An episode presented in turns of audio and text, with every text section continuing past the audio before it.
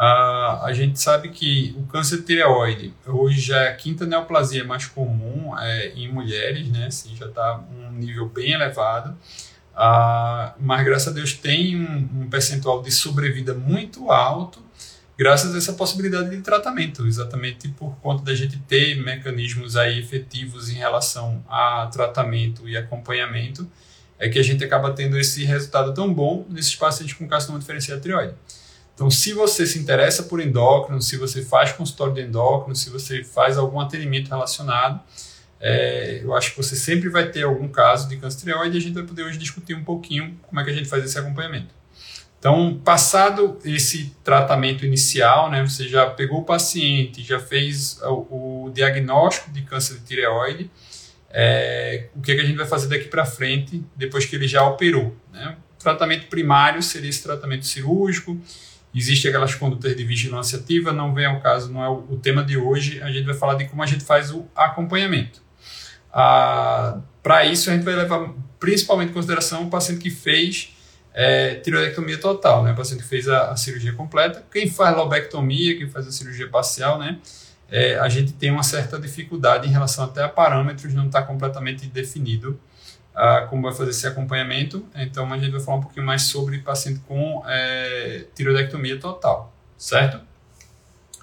Então, o primeiro ponto que a gente queria trazer para vocês, dentro desses cinco pontos que a gente vai destacar hoje, seria como é que a gente vai fazer o planejamento desse acompanhamento do paciente com carcinoma tireoide é, depois da cirurgia, né?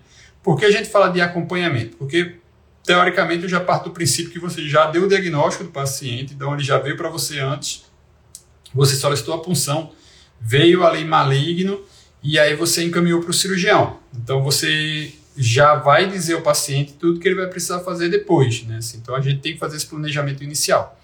Então a gente mandou o paciente para fazer a, a tiroidectomia, a gente já tem essa orientação de que não, não tem um desespero em relação a condutas complementares, tá? A gente deve aguardar um pouco.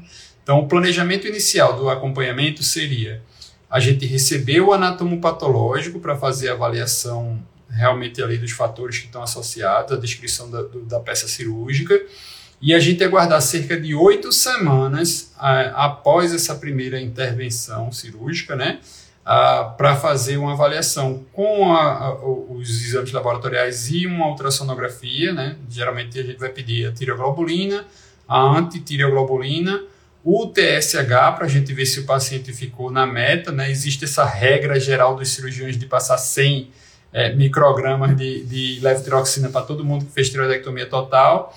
Então a gente vai esperar as oito semanas para ver se ele vai ficar dentro da meta e para ajustar a dose da levotiroxina e ver qual vai ser o, o, tratamento complementar, se é que vai ser necessário algum tratamento complementar. Então, o primeiro passo, é, quando a gente tem um paciente com esteroide, é fazer esse planejamento. É, de saber que vai precisar fazer essa estratificação de risco é, assim que a gente tiver esse resultado, com oito semanas após a cirurgia. Não tem pressa, não tem agonia, a gente deve esperar essas oito semanas, tá bom?